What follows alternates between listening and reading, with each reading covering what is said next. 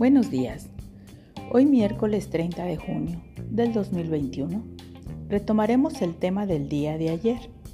Hablemos de acoso laboral. ¿Qué es el acoso laboral? Bien, el acoso laboral es cuando alguien te pide que hagas un acto sexual a cambio de un mejor puesto o a cambio de obtener algún beneficio, que obviamente son cubiertos por parte de la empresa. ¿Sí?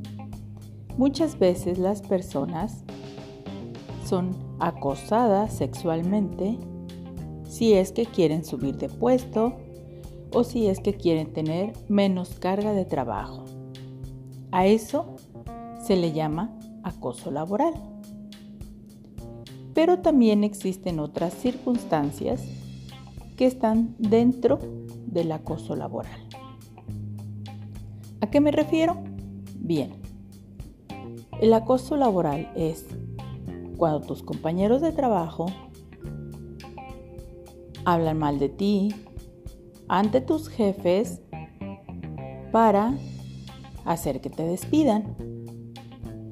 No te pasan recados, de lo que se tiene que hacer. Incluso las cargas excesivas de trabajo forman parte del acoso laboral. ¿Cuál es la finalidad de esto? Bueno, ciertos grupos de personas que se sienten intimidados con tu presencia en su área de trabajo, la mayoría de las veces es porque tus capacidades de hacer las cosas son diferentes a las que la hacen ellos. Bien, las puedes hacer mejor, ser más perfeccionista, lo cual te ayuda a mantenerte en tu puesto.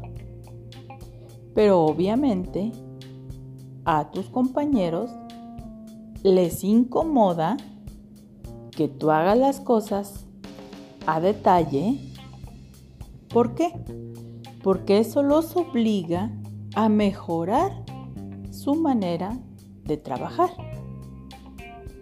¿Qué pasa con esto? Bueno, cuando ya tienen las, em, las personas mucho tiempo en su trabajo, muchos años, 10, 15, 13, 16 años, caen en una monotonía y en una pausa de ir haciendo las cosas. ¿Por qué? Porque como es un grupo que ya tiene el mismo año que ellas, ya no tienen intimidación, ya no sienten ese reto de mejorar y hacer bien su trabajo, aunque lo sepan hacer, pero caen en la rutina de lo cómodo y lo práctico.